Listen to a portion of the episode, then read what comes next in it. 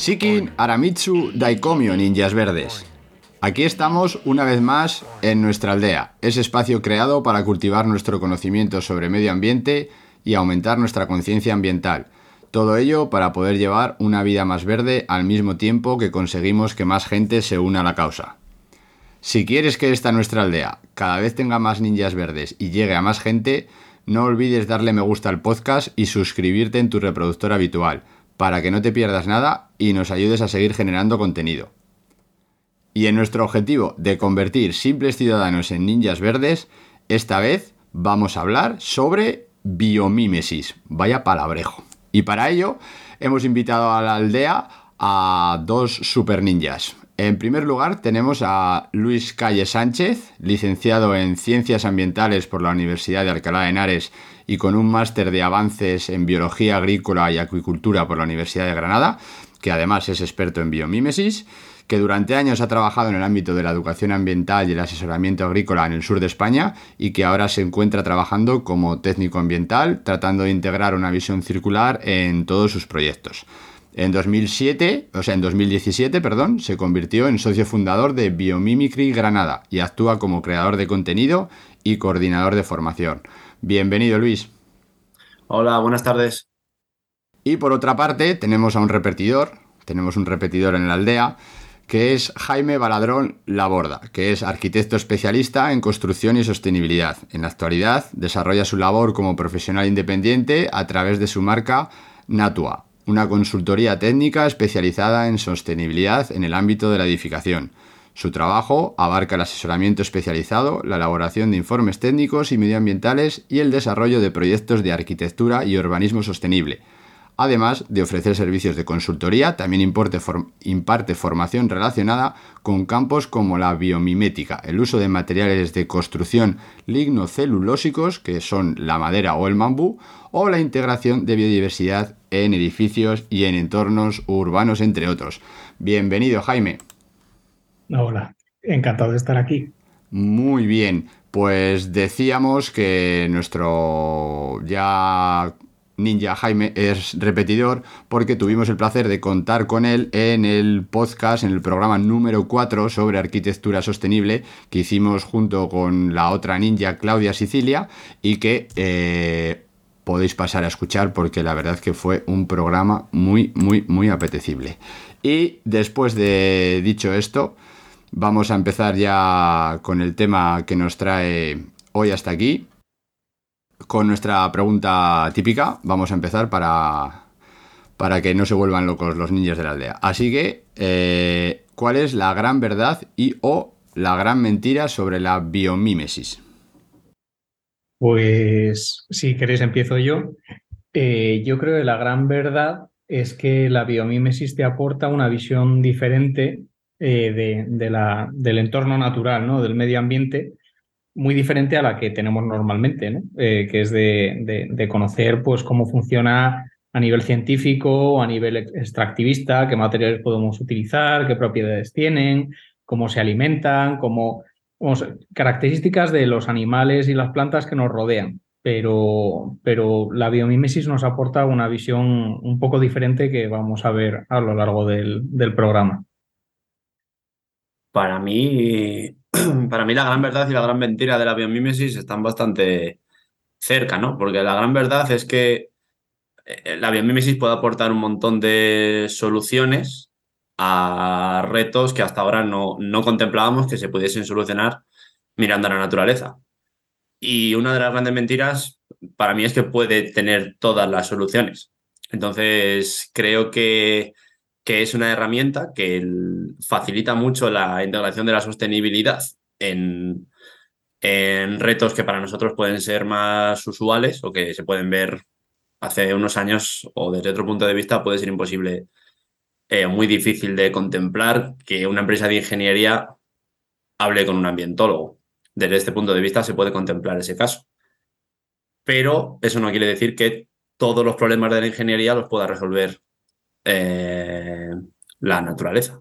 Quiere decir que hay un, sitio más donde encontrar soluciones. Muy bien, pues ya tenemos nuestra primera pregunta respondida. Vamos a seguir con el programa. Como no llevamos ni cinco minutos de programa y seguro que hay muchos ninjas en la aldea a los que ya le ha explotado la cabeza, vamos a empezar con algo facilito. Eh, volvemos a segundo de la ESO. Pregunta de examen, definición. Defina en cinco líneas. ¿Qué es la biomímesis? Pues eh, la biomímesis eh, se define como la, la emulación consciente del genio de la naturaleza.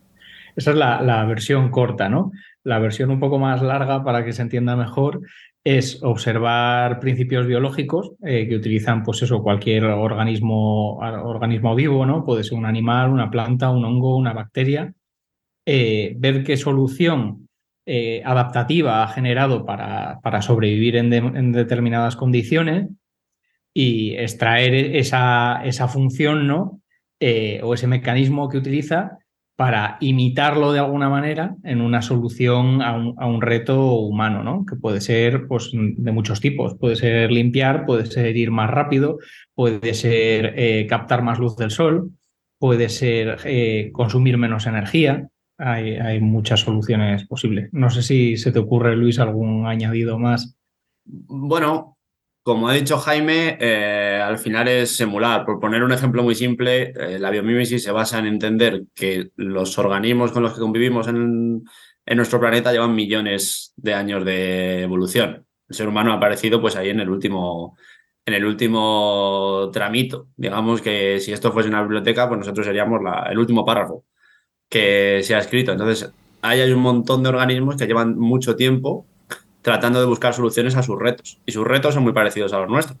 Entonces, ¿qué trata la biomímesis? De decir, bueno, yo, ¿tú qué quieres volar? Pues si quieres volar, lo mejor que puedes hacer es preguntar a los que llevan volando mucho, mucho tiempo. Y eso es, son las aves, por ejemplo. Entonces, ¿qué mejor que las aves para investigar cómo volar de una forma eficiente? Porque al final, la biomímesis siempre se basa en la eficiencia. Porque en la, en la naturaleza no existe el concepto de, de intercambio económico. En la naturaleza existe el concepto de intercambio de energía. Entonces, las cosas que no son energéticamente eh, competitivas no pueden sobrevivir. ¿Vale? Eso es, eso es lo que trata la, la biomímesis visto desde otro punto de vista. Vamos a fijarnos en los que saben hacer cosas muy bien y vamos a intentar aplicarlo a, a nuestras necesidades. Concepto entendido. Vamos, que la biomímesis es copiar en el examen. Así, eso es lo que diría yo. ¿eh? Es copiar en el examen. Eh, me gusta la primera pincelada de, que ha metido Jaime de hongos, bacterias, porque muchas veces igual en este tipo de temas nos vamos a pensar en, grandes animales o grandes cosas y puede ser que ciertas soluciones las encontremos en una bacteria o en un hongo que lo tenemos por el suelo y que pasa desapercibido. Así que ese, ese matiz me ha gustado. Eh, enlazado un poco con la definición, porque yo estaba buscando por ahí y salían palabrejos por todos los lados. Es lo mismo biomímesis que biomimética, biomimetismo, biónica. Iluminarme un poco. Pues la verdad es que aquí hay, bastante confusión, vamos, incluso dentro de, los, de las personas que estamos un poco eh, metidas ¿no? en este ámbito y de los, y de los, eh, los especialistas ¿no? alrededor de todo el mundo, eh, a veces hay, hay, conceptos que se solapan más, en mayor o menor medida entre sí. Pero para hacernos una idea, la biomimética sería como la ciencia paraguas, que se puede aplicar de dos, con dos miradas diferentes, ¿no? Si lo aplicamos simplemente desde un punto de vista de mejorar la eficiencia, pero que no sea la solución sostenible, estaríamos en, el biomimetismo, ¿no? Y si queremos además mejorar la sostenibilidad de la solución desarrollada, es, el campo en el, que, en el que nosotros estamos metidos, ¿no? que es el, de la biomímesis, que no solo busca una mejora en efectividad eh, y en innovación, sino que también eh, busca una mayor sostenibilidad de, esa solución o eh, a, ese reto. ¿no? Y luego hay, pues bueno, un montón de conceptos más. no sé si se te ocurre alguno, Luis. Bueno, yo por mi parte decir que creo que al final nos gusta mucho poner nombre a las cosas, pero en este tipo de aspectos es muy difícil poner nombre a las cosas. Entonces, eh, estas pequeñas diferencias creo que también vienen y estos solapes vienen porque hay mucha gente trabajando en muchas cosas difíciles de calificar. Pero para mí, eh, en este caso, hablando de los diferentes términos, hay un montón de investigadores que están investigando organismos que a lo mejor están haciendo biomímesis y no lo saben, otros que llaman biomorfismo y podría entrar en el campo que nosotros trabajamos, otra cosa que no tiene que ver, pero quizás se pueda aprovechar de lo que hacemos nosotros en otro ámbito. Quiero decir que son ámbitos extremadamente relacionados y que creo que al final poner, ponerles nombre es muy difícil y muy, y muy confuso. Sí, el único igual con el que puede haber una diferencia más marcada por lo menos el que se suele poner de ejemplo en los cursos que están, que están relacionados con biomímesis es bioutilitarismo, que es básicamente pues, esa visión extractivista ¿no? de extraer un material o un recurso de la naturaleza solo con, con ese objetivo ¿no? de emplearlo para algo pero no con el cambio de mirada que aporta la biomímesis, es que no buscas extraer el recurso, sino aprender de ese organismo. Pues, del árbol intentarías ver cómo aprender de ese árbol, cómo, cómo evapotranspira el agua para reducir su temperatura o cómo capta energía del sol de manera eficiente o cómo genera sinergias con las micorrizas de los hongos para saber de, dónde tiene que buscar los nutrientes, ¿no? hacia dónde alargar las raíces y generar ahí una, reacción química con el hongo que sea eh, mutuamente beneficiosa. Es esa mirada de aprendizaje. Eh, la otra es solo pues, una visión pues, meramente utilitarista, ¿no? que le da igual el conocimiento que hay inherente al organismo. Eso de bioutilitarismo, eso que ha dicho Jaime, me suena a automóvil, así que no, no me gusta. Vamos a dejar, vamos a decir que la biomimética es para la gente normal y la biomímesis es para los ninjas. Así que nosotros vamos a centrar en la biomímesis, que es en plan ya pues, el máximo escalón al que podemos llegar. Hacemos las cosas bien, sosteniblemente, así que es lo que estamos buscando. Vamos a dar un poco así un paseo en el tiempo. ¿Quién, quién es el primer personaje o la primera persona o cuando alguien se da así cuenta que en la naturaleza tiene soluciones, empieza a observar la naturaleza y empieza a decir, uy, pues esto lo puedo hacer así. No sé si hay una fecha concreta o una persona, pero las primeras tendencias que hubo, los primeros pues usos que se le dio, no sé, un poquillo de historia. Bueno, mm, yo creo que entre los primeros que yo nombraría está Da Vinci, pero porque creo que en cualquier, en sus planos, en sus dibujos sobre cuando eh, hacer la máquina de vuelo, evidentemente se ve la emulación de un ala. ¿Por qué viene esto? Porque para mí biomímesis mm, puede empezar o intentar, digamos, ese tipo de pensamiento le tiene cualquier persona que pase tiempo en la naturaleza. Ahora le ponemos un nombre y es una cosa muy digamos, biomímesis, parece una cosa muy, muy avanzada, pero en verdad cualquier mm, pastor que hayamos conocido, que haya estado en contacto con animales, se ha fijado en cómo han hecho muchas cosas y lo ha imitado. Leonardo da Vinci lo hizo para sus inventos. Eh, después Gaudí lo utilizó en edificación. En la Sagrada Familia hay, hay varias estructuras que, están claramente basadas y él, bueno, él mismo era una de sus inspiraciones, lo comentó en varias ocasiones, en la estructura de los árboles. En etapas más modernas ya, Janine Benius fue la, primera que, digamos, escribió todo eso en un libro. Lo, lo, puso, digamos, hizo esa, esa unión para crear la disciplina. Pero como he comentado antes, el libro de Janine al final es un libro en el cual ella va hablando con diferentes investigadores que están estudiando diferentes cosas. Entonces, hay muchos antecedentes que probablemente sean anónimos y anónimas porque no han entrado, eh, bueno, no han entrado dentro de ese nombre, dentro de ese, dentro de ese cajón que le llamamos biomímesis, pero están haciendo cosas muy similares durante, han estado haciendo cosas muy similares durante mucho tiempo. Claro, es que hay, hay a veces que se han desarrollado soluciones, ¿no? Que, pero como, como se desarrollaron ya hace tanto tiempo, no podemos saber si realmente estuvieron bioinspiradas o no, ¿no? O si, o si había ese, ese interés, ¿no? De estudiar la naturaleza y sacar de ahí una solución. Pero, pero algo tan sencillo como el alambre de espino, ¿no? Pues se pueden ver similitudes con, con cualquier eh, planta con espinas que veamos, que veamos eh, mismamente un rosal, ¿no? Y así que, que sí que estén evidenciados, ¿no? Eh, que tenga, que se haya estudiado, pues uno de los primeros casos fue el del ingeniero George de Mestral, un ingeniero suizo, que iba paseando con su perro y veía cómo se quedaban unas semillitas adheridas al pelaje del perro y a su propia ropa, y se puso a estudiarlo a microscopio y, vio como, como, eh, aquella flor de la bardana, la, la flor del cardo alpino, cuando se seca, genera como una especie de, pinchos, pero que están curvados, ¿no? Y eso es lo que se adhiere a los filamentos, es como una solución de adherencia temporal. Entonces se le ocurrió pues, diseñar el velcro basado en, una de las bandas, basándose en el pelaje de su perro, y la otra, pues imitando esos pequeños microganchos, ¿no? Que se le enganchaban en la, ropa. Y, es una solución que la ha llegado a utilizar la NASA en sus trajes eh, espaciales pero poca gente sabe que es una, que es una solución bioinspirada. Eso del, de la semilla del cardo es, eh, yo creo que es el, ejemplo que se nos viene todo a la cabeza. Lo del velcro, ya pues eso, un cardo alpino eh, trabajando para la NASA. Eso es maravilloso.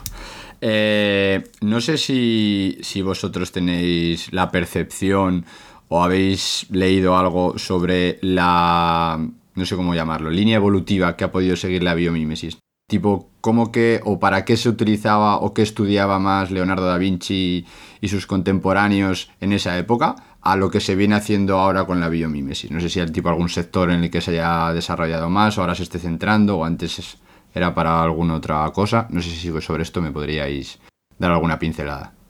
Bueno, el cambio yo creo más significativo no es tanto de en qué se fijan, sino en qué se pueden fijar. Al final las nuevas tecnologías permiten que ahora haya, haya grupos de investigación que están haciendo eh, aplicaciones biomiméticas a nivel nanoestructural en, materiales, que era una cosa inconcebible hace pues, 200 años o, y, mucho menos en la época de Leonardo da Vinci, pues claro, eh, no, no, tenía esa posibilidad. Vamos, que al final fijarse es eh, más que fijarse que haya un cambio de, mirada, es un cambio de, de, las posibilidades que tienes, ¿no? De, a la hora de estudiar un organismo biológico, creo yo. Sobre todo, yo creo que también una de las cosas que más eh, influencia han tenido es, por un lado, lo que dice Jaime, y por otro lado, antes este tipo de cosas eran más un encuentro, digamos, un encuentro casual entre alguien que trabaja en una cosa y un aspecto de la naturaleza que le viene bien en ese momento, como ha comentado el ejemplo del velcro. Sin embargo, eh, ahora esto se trabaja con una metodología.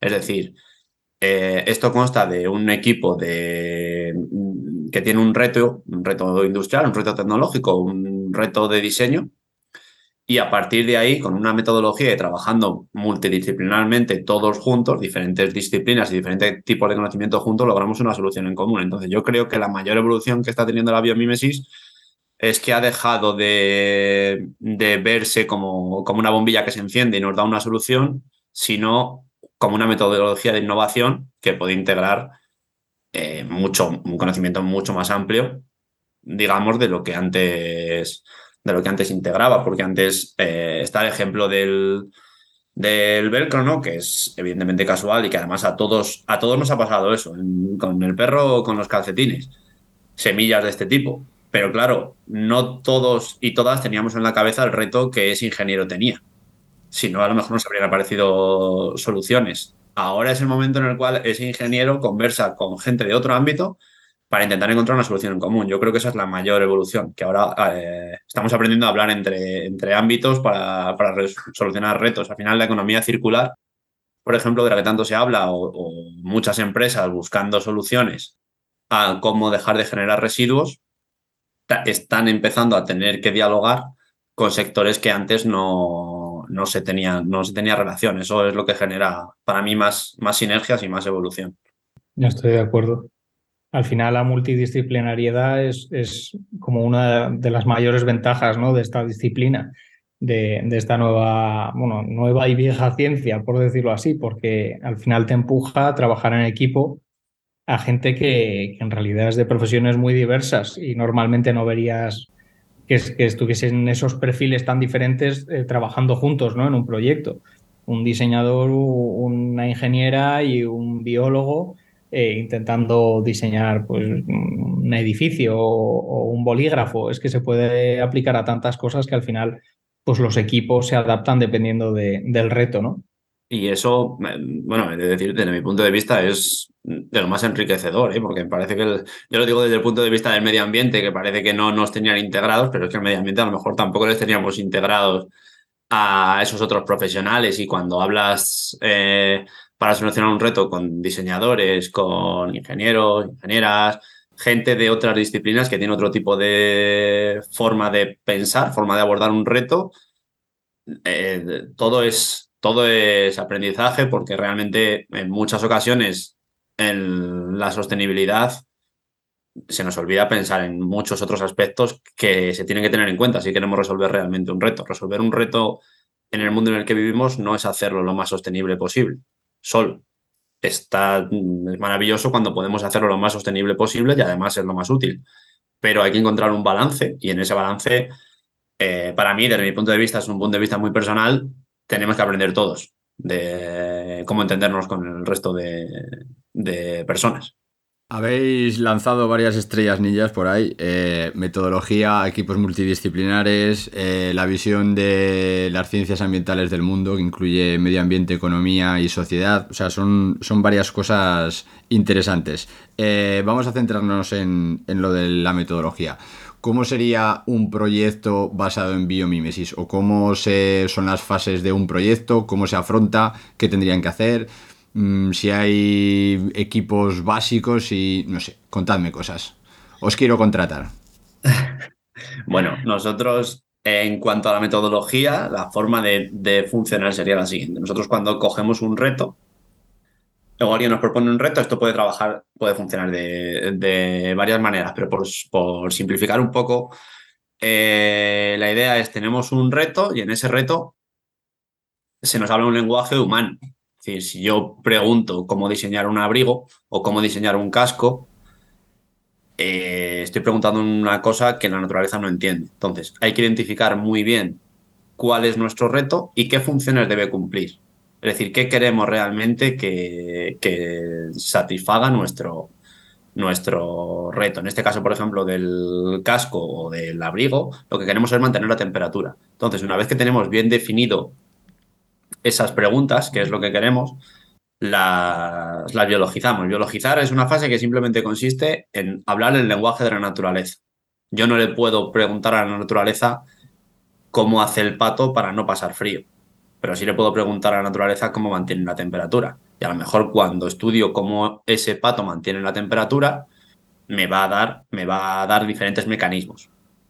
Una vez hemos biologizado, pasamos a descubrir y cuando descubrimos vemos que para mantener la temperatura no solo el pato mantiene la temperatura, a lo mejor hay otros 300.000 organismos que, que, lo hacen. ¿Qué pasa? Si hemos hecho una buena fase de definir bien el problema, vamos a ir poniendo condiciones, y esto es una mentalidad muy de diseño, para eh, acotar las soluciones. A partir de ahí, cuando hemos acotado un poquito eso y ya hemos descubierto, eh, digamos, los organismos que nos pueden aportar soluciones, abstraemos. ¿Qué es abstraer? Coger ese mecanismo y traducirle a un lenguaje que ya no sea de la naturaleza. Ya a lo mejor no hablo de que el pato tiene diferentes tipos de plumas, sino hablo de que las plumas del pato tienen una estructura de eh, fibrillas de ciertas medidas y en cierta disposición.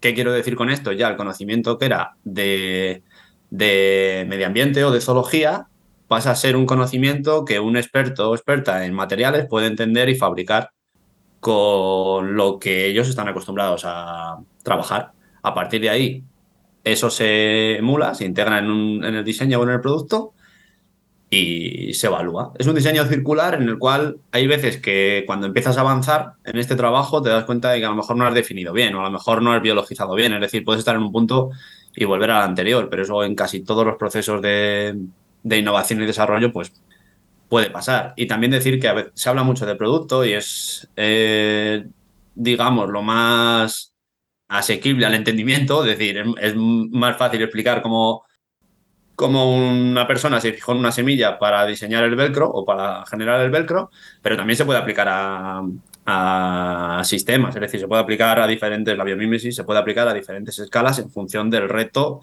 que, que estemos intentando solucionar. Hay ejemplos en los cuales la biomímesis se ha aplicado a sistemas de, de distribución, entendiendo cómo las hormigas eh, generan rutas para ir al alimento. Bueno, se ha estudiado eso y se ha generado mejoras en un, sistema de distribución de, correos. Quiero decir que es, hay tanta aplicabilidad como, como la imaginación nos permita, nos permita relacionar conceptos. me, parece súper ninja, ¿eh? Pero súper ninja. Ah, me está encantando, me está encantando. Jaime, ¿quieres añadir algo o pasamos a la siguiente pregunta?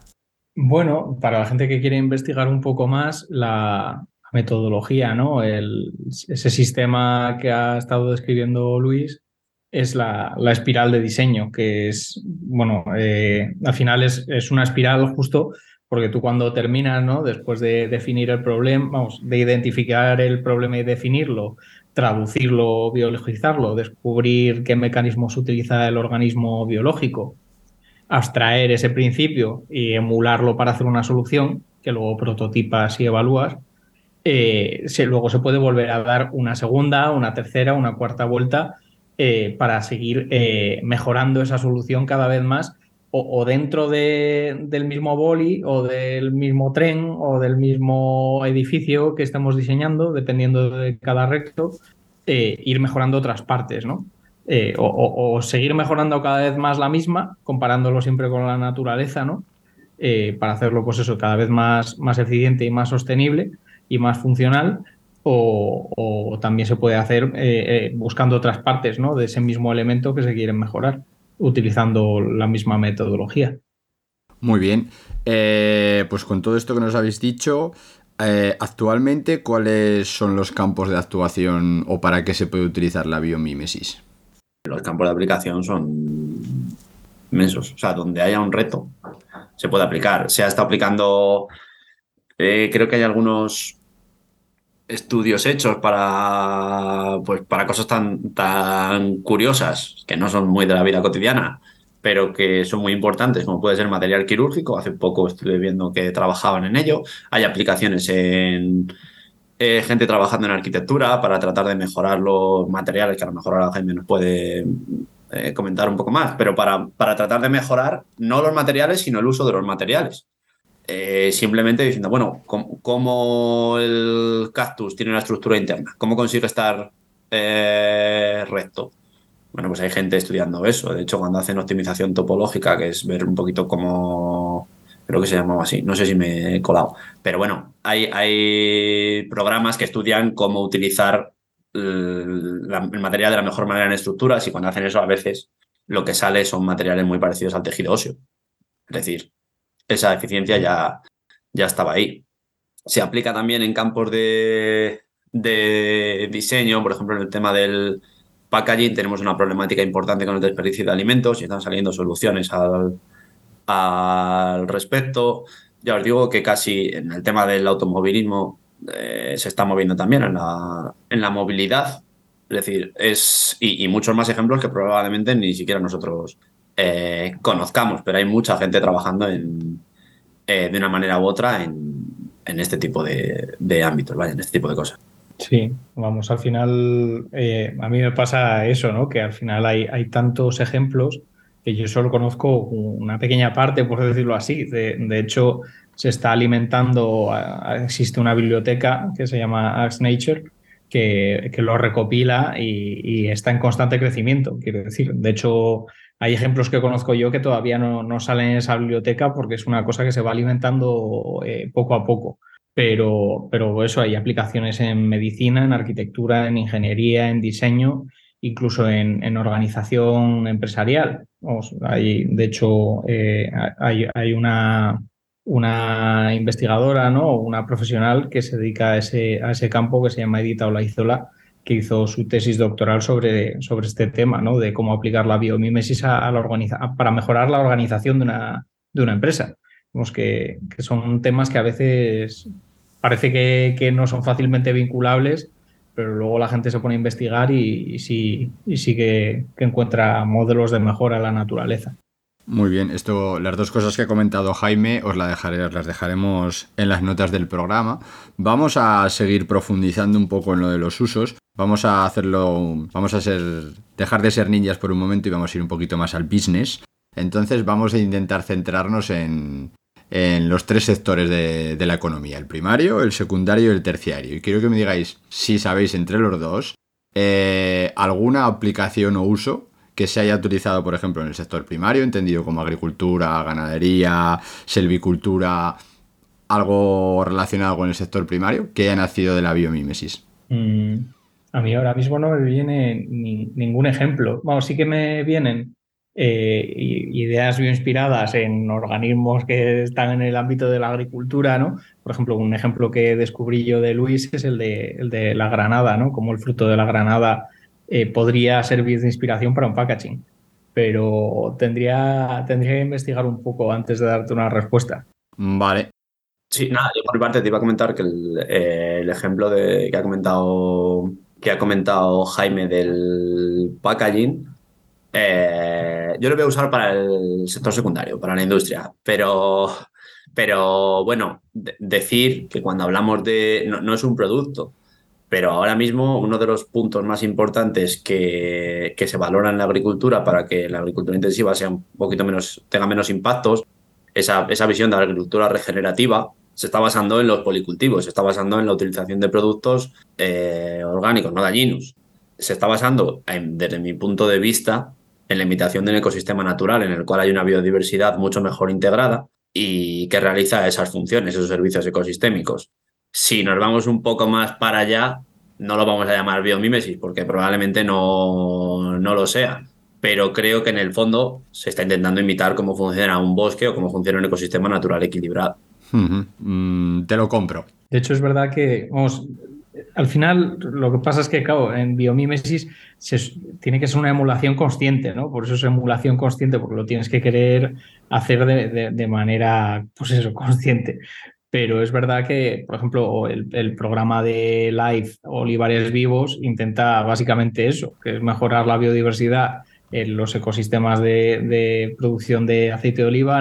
O de aceituna, de olivares, eh, y, hace exactamente eso, es que integran hasta cajas nido, eh, cajas nido para, para eh, aves rapaces, ¿no? Como halcones, lechuzas, y depredar, que haya siempre un equilibrio ¿no? ecosistémico dentro de, de, la propia plantación. Lo, lo, emulan, pero no creo que sea de manera tan consciente. Me vale, me vale esto, esto que habéis dicho. Además, un poco con lo que ha comentado Luis de la agricultura, esta temporada, el programa número 11, el primero de esta temporada, hablamos sobre la agricultura sintrópica y básicamente es eh, intentar ver cómo funciona un ecosistema, o sea, un, un, sistema forestal entendido y transformarlo, o sea, utilizar esas ideas para crear un sistema agroforestal. Entonces, es una emulación, como ha dicho él, no sé si directamente copiada al 100%, pero por lo menos eh, inspirada.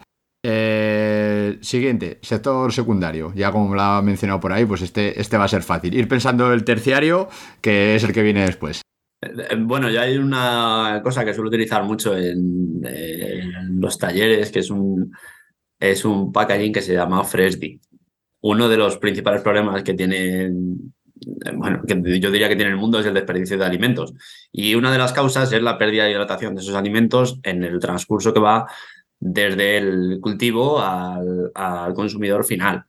Fresdi es un, un, tipo de embalaje que basándose en cómo la mazorca de maíz, eh, digamos, tiene diferentes capas para que la humedad se vaya perdiendo poco a poco y eh, esa pérdida de, de, agua esté controlada, imitando eso, esas capas, imaginaros una cebolla, eh, de superposición de materiales pues lo ha aplicado a un embalaje para que los, los, frutos que necesitan respirar, pero que no pueden tener un, cambio muy brusco de, de, humedad, puedan aguantar más tiempo de cara al consumidor. ¿Qué conseguimos con eso? Que la cadena de distribución gane tiempo, el consumidor gane tiempo y por tanto ese alimento que nos ha costado eh, a día de hoy mucha energía y muchos impactos cultivar tenga más posibilidades de no ser desperdiciado. También me gustaría añadir que, la, que al final la biomímesis es una herramienta más. ¿vale? Para mí la biomímesis no tiene por qué trabajar sola ni en contraposición. O sea, se pueden utilizar muchas cosas sostenibles y además la biomímesis o no, pero que es una herramienta que puede ayudar en eh, parte de los, de los procesos. Jaime. Yo por dar otro ejemplo, eh, bueno, este es un ejemplo bastante conocido, pero es el, bañador eh, Fasking de la marca Speedo. Emula los dentículos de la piel del tiburón para mejorar, eh, evitar el rozamiento contra el agua ¿no? y, mejorar, creo que era en un 4% la, la velocidad de los nadadores que utilizan el, eh, ese, mismo, ese bañador, ¿no? Eh, que claro, un 4% igual para una persona como tú o como yo eh, puede resultar poco, pero para un nadador de élite es, es, mucho. De hecho, eh, creo que ganaron pues ocho medallas en, las Olimpiadas con ese bañador y llegó un momento que ya lo, lo tuvieron que prohibir, por decirlo así. Pero ese es un ejemplo bastante, bastante conocido. Muy bien, y nos vamos al sector terciario de servicios. ¿Qué me podéis decir de ese? Mm, pues bueno, los propios cursos de formación, cuando se aplica esto como asignatura ¿no? en, en una universidad o en un colegio, eh, pues, pues es enseñar otra mirada diferente a, a, la gente, ¿no? Desde profesionales hasta niños pequeños. Al final es, es aprender a mirar la naturaleza de otra manera, porque eh, yo creo que lo aprecias más, ¿no? Al final aprecias más un insecto que no te gusta, si de repente ves que hay un montón de soluciones ocultas que puedes, que puede, de las que puedes aprender, que si, que si lo ves simplemente, pues, pues como eso, como un insecto que no, que no te llama la atención. Y entonces no tienes interés de conservarlo. Ok. Claro.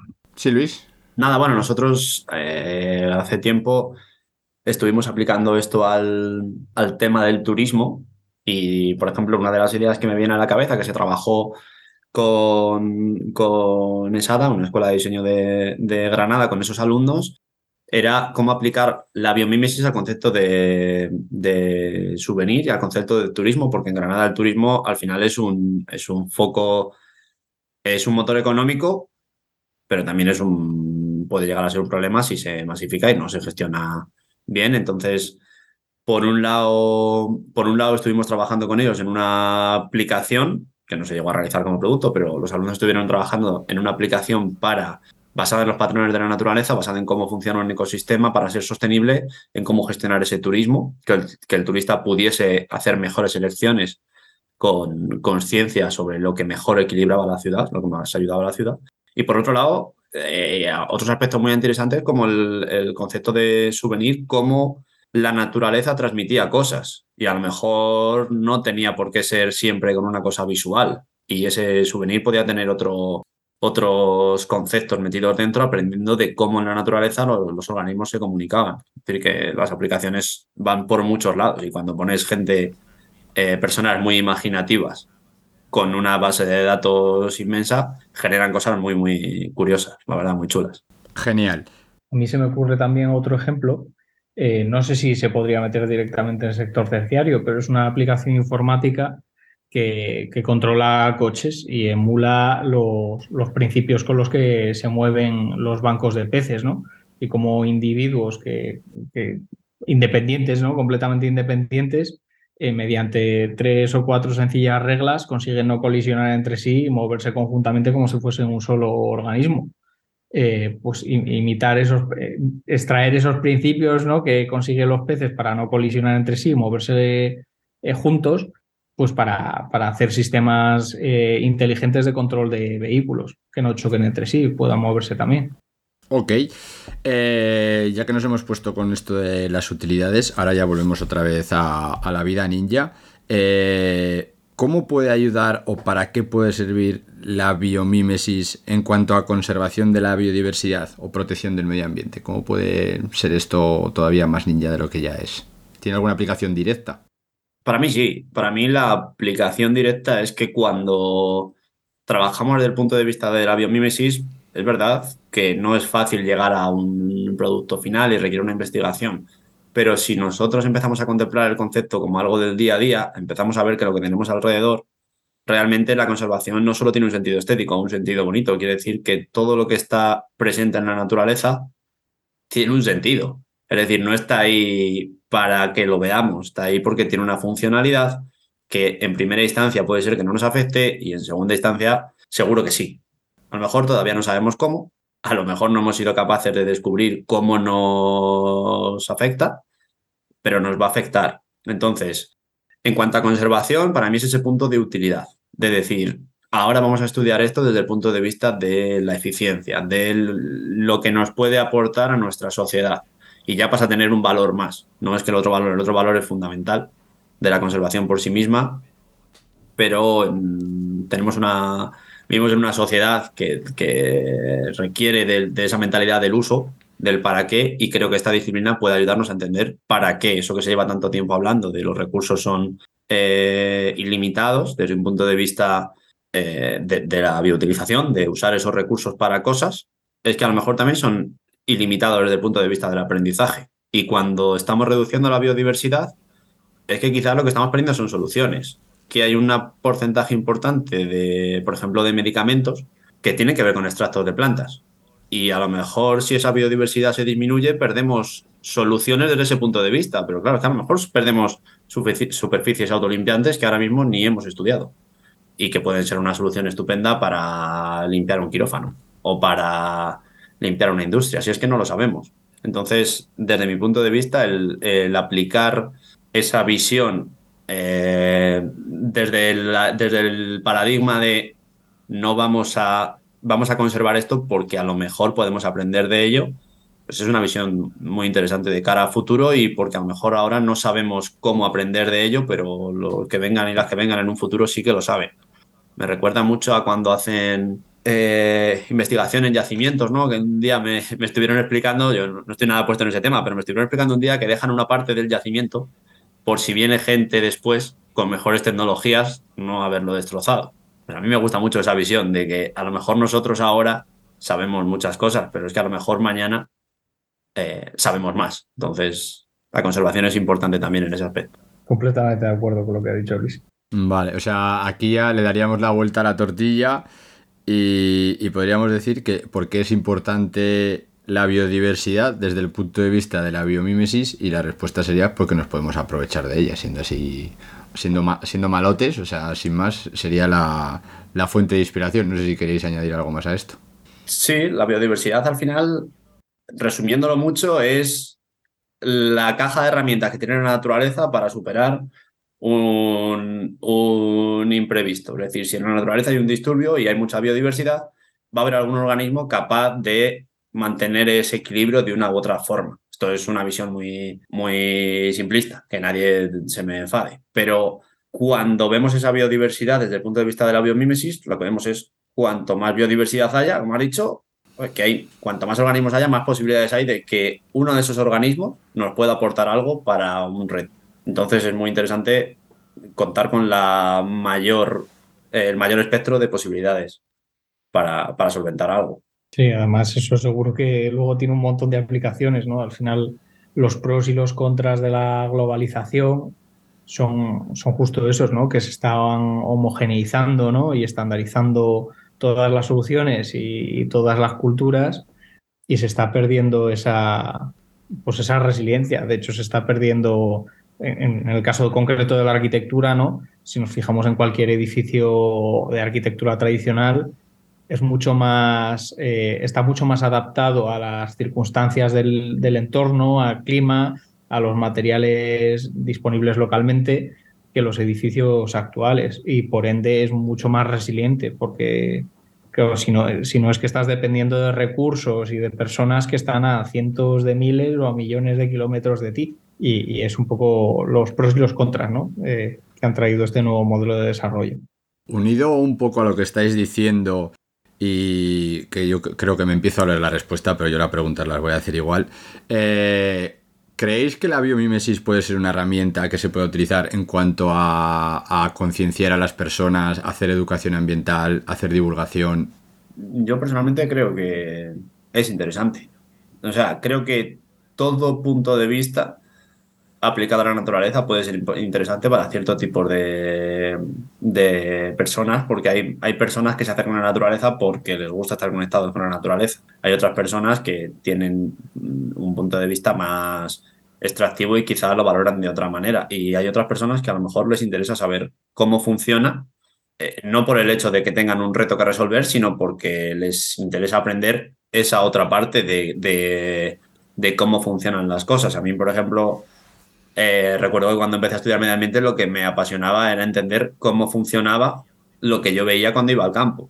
Entonces, creo que el tener un punto de vista que todo el mundo pueda entender sin un conocimiento previo, es decir, a, un niño se le puede se le pueden explicar en un colegio las cosas de, muchas formas. Una de las cosas es que el, oso polar tiene una estructura magnífica para refugiarse del frío, por eso vive en el hielo. Vale. Eh, recogiendo ya un poco todas las ideas y todo lo que hemos aprendido en el día de hoy sobre la biomímesis, eh, actualmente, eh, ¿en qué punto se encuentra la biomímesis? Tanto a nivel mundial, que imagino que estará más, más desarrollado aún, o a nivel de España, pues en cuanto a si hay empresas que ya lo utilizan, proyectos, si hay entidades, pues ¿qué se está haciendo un poquito ahora actualmente? Pues a nivel mundial, eh, yo destacaría pues, la labor de Janine Benius ¿no? y Diana Baumeister, que son las cofundadoras de Biomimic 3.8, que es una empresa de consultoría súper potente. De hecho, además de hacer consultoría a empresas muy, muy conocidas, eh, hacen también cursos de, capacitación ¿no? y formación y colaboran con, la Universidad de Arizona, imparten un máster allí. Eh, vamos, son, son, grandes referentes. Y luego también el Biomimicry Institute, que es además eh, el encargado de alimentar eh, la, herramienta que mencioné antes de As Nature, que es donde se recopilan pues un montón de proyectos y soluciones inspiradas. Y ya si pasásemos a nivel nacional, yo mencionaría la red de Biomímica Iberia y, los grupos locales y que, trabajan ¿no? relativos a esta disciplina. Eh, por ejemplo, hay una, hay una pequeña empresa en Asturias que se llama Laboratorio Biomimético, que también hace cursos de, eh, de, capacitación y de hecho quieren empezar a hacer estancias de investigación allí en su, en su centro en Ladines. Eh, sería una, una de las entidades que se pueden, vamos, que se pueden poner en valor, ¿no? que, están, que son referentes a nivel nacional. yo, yo trabajo con el grupo local de Madrid y, en el caso de, Luis, pues que cuente, que cuente él, ¿no? Bueno, yo por mi parte añadir que en, Francia hay una institución que se llama Cibios, que también es muy interesante y son uno de los, yo diría, de los principales motores de la biomímesis en, en Europa. Nosotros la experiencia que hemos tenido con ellos es, esa. Son bueno, aquí vinieron a vernos a Granada y la verdad es que la estructura que tienen es espectacular y en muchos casos es un ejemplo a seguir. Y luego nosotros por nuestra parte en Biomimicry, Biomimicry Granada estamos trabajando en temas de capacitación, es decir, hasta ahora hemos trabajado mucho en escuelas de diseño y actualmente ya el año pasado sacamos la primera edición de, de Maker, que es un curso en el cual eh, nosotros tenemos colaboración, solemos colaborar teniendo estudiantes de prácticas con un máster que hay en Utrecht de, este tipo de cosas en la Universidad de Utrecht y, a veces vienen de prácticas con, con, nosotros y decidimos sacar esa capacitación para que la gente empezase realmente a relacionarlo con ya con el mundo empresarial y ver cómo se puede aplicar a retos. Entonces, por nuestra parte, decir que este año vamos a seguir trabajando en esa en esa línea y sacaremos una segunda edición y un segundo nivel de la primera edición para la gente que ya vino el año pasado, que era una cosa más de aproximación a, la disciplina y que luego anualmente mm, solemos organizar el, el, Green, que es un, nosotros lo llamamos festival porque realmente lo que queremos es una experiencia en la cual la gente pueda venir y aprender, pero aprender de biomímesis, conectar con otras personas que trabajan en el mundo de la sostenibilidad y que gente que trabaja en la sostenibilidad y no haga biomímesis también nos cuente cómo lo, cómo lo hace, porque mm, realmente, como he tratado de, de decir antes, esto es una herramienta. Es una muy buena herramienta, pero las herramientas son mejores cuando trabajan juntas. Entonces intentamos juntar todo eso o acoplar todo eso una vez al año eh, para que la gente pueda, pueda compartir. De hecho, vienen, pues, han venido un montón de ponentes a nivel europeo y, y han venido gente a nivel nacional, pues por ejemplo, eh, gente de Grefa, Jaime ha estado como, como arquitecto, gente del CSI que trabaja en investigación en Granada, bueno, digamos que un poquito mm, intentar poner, poner de manifiesto esa multidisciplinaridad. Muy bien, pues esto ha quedado, ha quedado muy redondo. Eh, todo esto obviamente lo dejamos en las notas del programa porque ha dicho un montón de nombres de todos estos sitios para que si a los ninjas le da por esto de la biomímesis tengan puntos de referencia y sepan encontrar información. Mm, Vamos a cerrar el programa con una nueva edición del concurso 1, 2, 3 biomímesis, así que para que los ninjas se queden con buen sabor de boca, eh, os voy a hacer unas preguntas y quiero que me digáis que ejemplos de biomímesis, lo que os venga a la cabeza. Van a ser diferentes categorías, quiero que simplemente que lo mencionéis, lo expliquéis muy brevemente, o sea, esto se ha hecho esto, se ha basado en esto, ya está, tampoco hay que volverse loco, pero para que tengan una buena lluvia de ideas y terminen con muchos ejemplos para que vean que al final esto está más en el día a día y en el mundo de lo que se puede pensar, o sea, que no es, no es ciencia ficción ni Steven Spielberg, o sea, que esto es, está en el día a día en la casa de todos nosotros. Así, eh, empezamos, me da igual cuál de los dos empecéis, yo os, voy a lanzar, os lanzo las preguntas.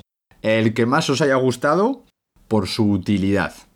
Bueno, a mí sin duda, a ver, esto es muy típico, pero a mí el velcro se lleva la palma porque yo cuando descubrí que el velcro tenía que ver con una semilla, que fue hace unos años, y empecé a ver que el velcro estaba en absolutamente todos los sitios de mi vida cotidiana y nadie tenía ni idea de, de que eso estaba basado en un organismo que generalmente vemos como una molestia, me pareció impresionante. O sea, me, me pareció un ejemplo de, cómo- de qué cortitas podemos tener a llegar, eh, podemos llegar a tener las miras cuando miramos a la naturaleza. Jaime, Pues yo, por de formación profesional, diría el Eastgate Center de Harare, en Zimbabue, que es un, un edificio que es de oficinas y centro comercial que emula el principio de ventilación pasiva de- del termitero australiano.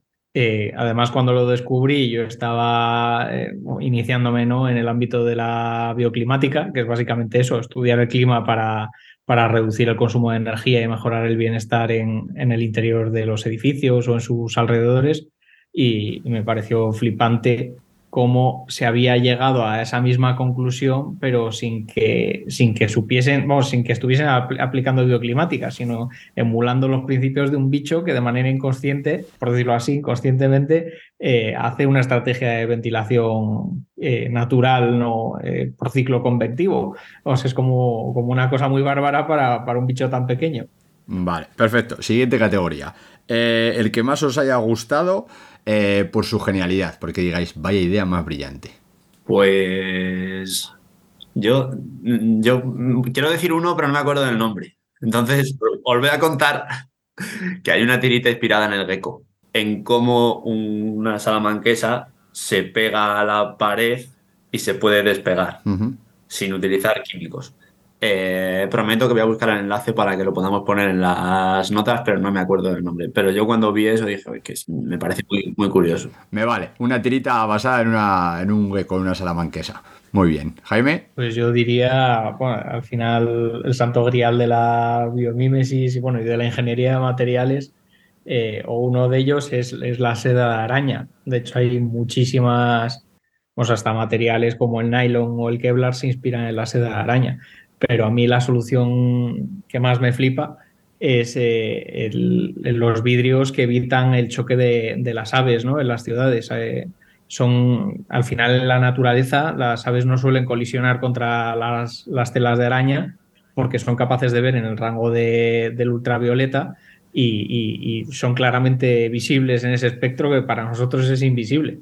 Pues una empresa emuló el principio, ese principio ¿no? de la seda de araña de, de reflejar en el ultravioleta y entonces son vidrios que para nosotros son completamente transparentes pero consigues que las aves no se choquen contra ellos. Entonces se instalan en edificios y con eso puedes ahorrar la muerte de, de centenares o de miles de millones de, de aves ¿no? al año. Genial. Siguiente categoría. Eh, ¿Cuál es el que más os ha gustado por lo fácil que ha sido transponerlo de naturaleza a la realidad? Que prácticamente era cogerlo y ponerlo ya para usar. Vamos aumentando el nivel de dificultad. Esto es como en los concursos, claro. Sí, sí, sí, sí, sí. Eh, venga, pues puedo empezar yo. Eh, el, por ejemplo, también aplicado a edificios, ¿no? Pero es el- los principios de enfriamiento pasivo del cactus. Al final, los cactus hay de, muchas especies, formas, adaptados a muchos climas, pero como la imagen típica de cactus que tenemos todos es como una especie de figura entre cilíndrica y ovoidal en la parte de arriba, ¿no? Más redondeada, eh, con además como una especie de acanaladuras, así como con un relieve estriado, que si lo cortamos es como si fuese una estrella, y con espinas. Pero todas, todas esas cosas que, normalmente dibujamos cuando, cuando dibujamos un cactus o cuando nos lo imaginamos, tienen su sentido. Al final la- las espinas eh, facilitan que no solo defenderse los- de los depredadores, sino también la condensación de agua, ¿no? De- del rocío de, de la humedad del ambiente en el propio cactus. Las acanaladuras conducen el agua hasta la raíz. Además, ese, ese relieve, ¿no? esa forma estriada genera sombras arrojadas sobre el, propio cactus. Entonces, la superficie expuesta eh, realmente al sol es, es mucho más pequeña de lo que podría parecer. Y por la noche pasa al revés, tiene mucha superficie expuesta al ambiente frío ¿no? de la noche, entonces disipa muy bien la, el calor. De hecho, esos principios también se han aplicado en el, en el edificio que dije antes del Harare. Entonces, pues como muy, muy evidente, pero, pero se puede aplicar a muchos eh, edificios de clima cálido. Vale. ¿Añadimos algo, Luis, o pasamos a la siguiente categoría?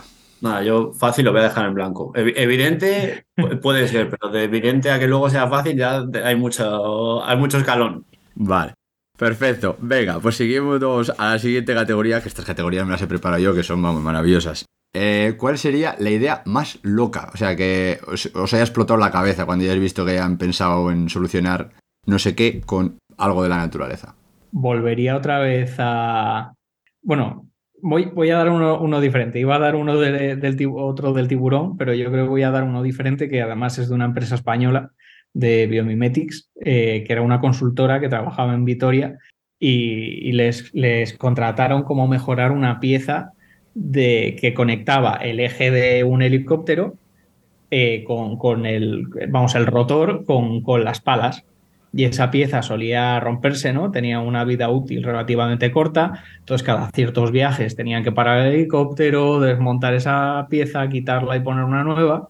Y, y Ingenova Aero- Aeronautics contrató a Biomimetics para mejorar el- la forma de la pieza ¿no? y que se rompiese menos y se emularon el, el ángulo de entronque de la secuoya gigante. Hay una secuoya gigante allí en un parque de, de Vitoria y estuvieron analizando la forma que hace al entroncar con el suelo, ¿no? Porque al final un árbol hace eso mismo, intenta resistir fuerzas laterales de viento, fuerzas de carga de nieve, peso propio, y sin embargo no se rompe. Y además es, es raro que se rompa por la base, justo por la zona donde entronca con el suelo.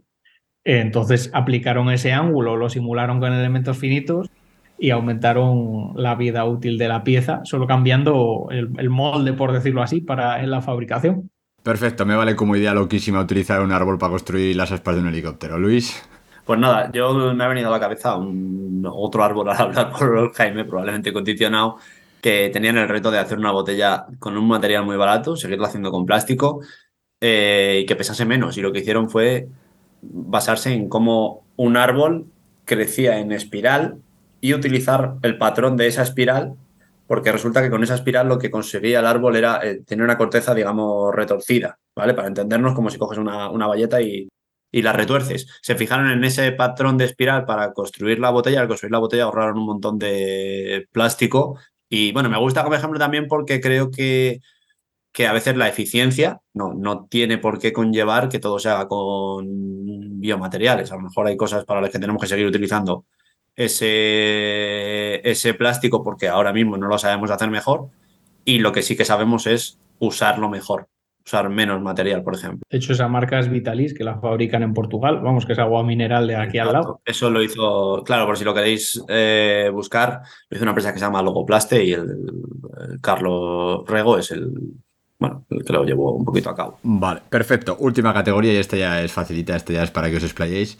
¿Cuál ha sido eh, de todas las ideas eh, para vosotros la mejor desarrollada o la que más os haya gustado? O sea, para vosotros que sea biomimesis total.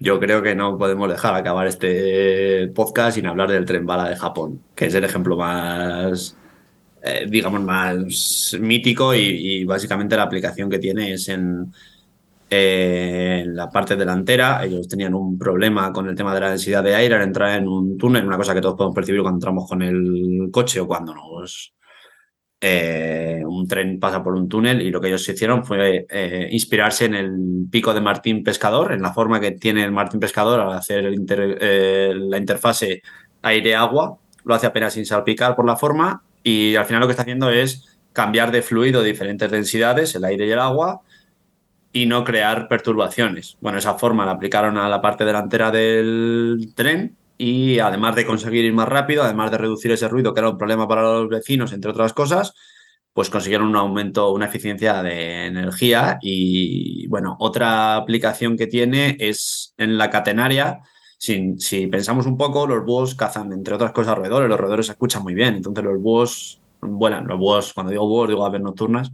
Eh, rapaces nocturnas vuelan, tienen un vuelo muy silencioso y eso es porque tienen unas estructuras en el borde de las alas que les permiten eh, no, no hacer ruido. ¿Vale? Esa aplicación al cambio, al mover el aire, esa aplicación de la estructura de las alas a la catenaria del tren, produjo también una reducción de ruido y un aumento de energía. Ese es uno de los ejemplos más, digamos, mejor llevados a, a la práctica o más estudiados. Muy chulo, sí, muy chulo. Yo voy a poner uno eh, un poco loco, pero que estoy bastante orgulloso porque es de producción propia es aplicado a la arquitectura. Es un proyecto teórico que no está ejecutado, pero cuando estaba haciendo el máster de bioclimática eh, nos encargaron de hacer una rehabilitación energética de, una estación de transporte eh, en Macedonia, en Skopje. Y se me ocurrió estudiar los principios de refrigeración de, del estegosaurio, de un dinosaurio herbívoro enorme, eh, que tenía unas placas dorsales que no se sabe muy bien para qué servían, ¿no? Pero se pensaba que podía ser o bien para reproducción, ¿no? Para cambiar de color, eh, porque están muy vascularizadas, tienen muchas, se sabe que pasaban por ahí muchas venas y arterias, y, entonces podía cambiar de color, ¿no? Irrigando más o menos sangre. También se piensa que podía ser defensivo. Y eh, otra, otra de las teorías que se tiene, ¿no? Es que era para termorregulación, ¿no? Que el el animal al final se orientaba hacia el sol y esas placas se calentaban o se enfriaban, le, podían ayudar o para disipar calor o para captarlo, dependiendo de, si irrigaba más o menos sangre. De, hecho, los cocodrilos y los caimanes utilizan un sistema de control de sangre parecido, pero lo hacen con la cabeza, con unas oquedades que tienen en la cabeza.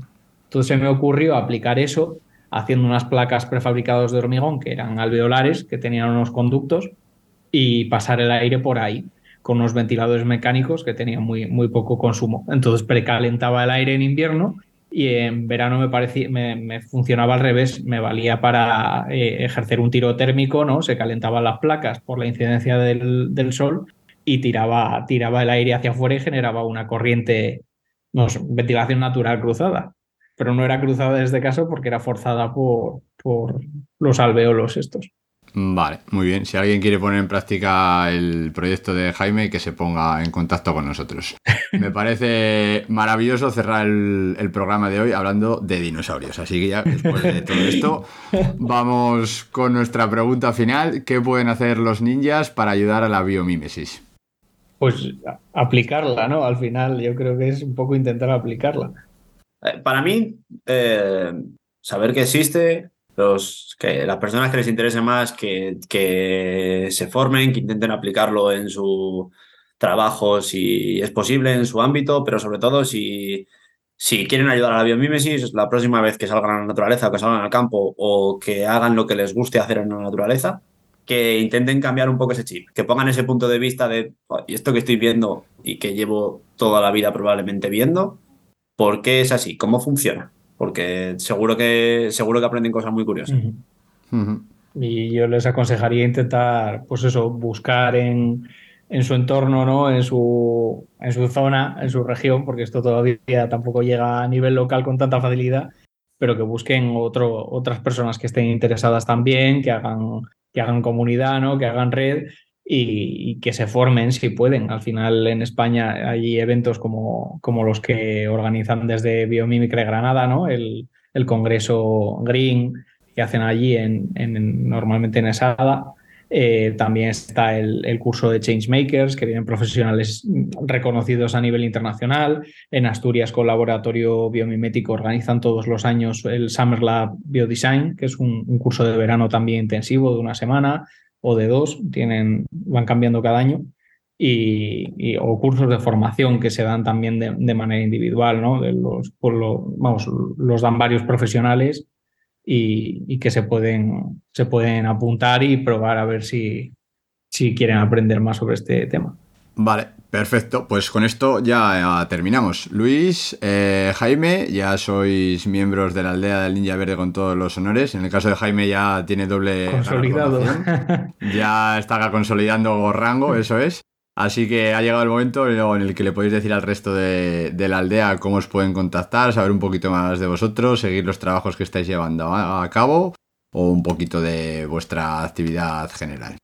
Bueno, pues nada, yo, yo por mi parte deciros que nos podéis encontrar en la web de Biomimicry Granada, que os dejaremos en el enlace, en redes sociales, en Instagram, LinkedIn o, Facebook, y a partir de ahí nos podéis preguntar lo que, lo que queráis y comentarnos vuestro, si tenéis algún proyecto, alguna inquietud relacionada con el tema, pues ahí estaremos siempre y tratamos de subir o de generar contenido para que realmente para acercar, para acercar este tipo de cosas a, a la gente y que puedan y que puedan conocernos. Y a mí a nivel personal, pues, pues nada, a partir de ahí, ahí vais a encontrar mi, mi contacto, así que cualquier cosa, ya aquí estamos.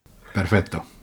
Y en mi caso, pues parecido, ¿no? Podéis contactarme a través de las redes de Natua, en LinkedIn, en Facebook, en Instagram o vía email eh, a través de la web, que además la, publicaremos próximamente. Y, vamos que os puedo ayudar tanto en temas de biomímesis, suelo impartir cursos eh, online y también en formato presencial eh, o, de, o de temas relacionados con edificación sostenible. Perfecto. Una cosa se me ha olvidado añadir. A tiempo. Podéis visitar la web de Biomimicry Iberia, que es la, la entidad a nivel de la península ibérica, que en parte es, es el paraguas de Biomimicry Granada, en la cual también hay eh, información, un poquito los datos de los que hemos estado hablando. Digamos que puede ser una fuente de información que, que, yo creo que puede ser interesante para iniciarse un poquito en, en el tema de la biomímesis. Vale, perfecto. Pues todo esto lo dejamos en las notas del programa. Y hasta aquí nuestra aldea de hoy. Os animamos a que os suscribáis al podcast si os ha gustado y le deis difusión. Esperamos vuestras opiniones, comentarios, ideas, nuevas propuestas o sugerencias para futuros capítulos que podéis facilitarnos a través de nuestras redes sociales. Solo tenéis que buscar la capucha verde en Facebook, en Instagram o en Twitter y buscar al Ninja Verde. También podéis escribirnos por email a elninjaverdea.gmail.com.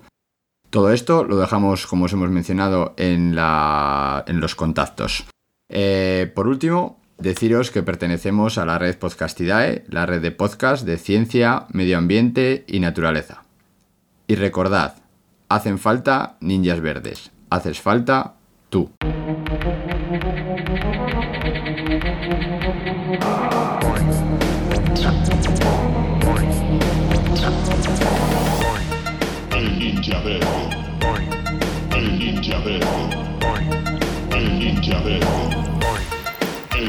Eh, yo no perreo, yo gorrioneo, conocimiento y atracción. Eh, yo no perreo, yo gorrioneo, conocimiento y atracción.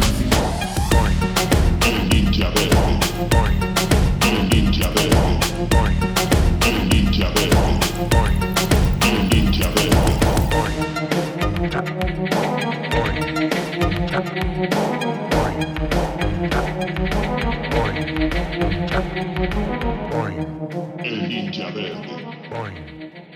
Ninja verde. El ninja verde. El ninja verde.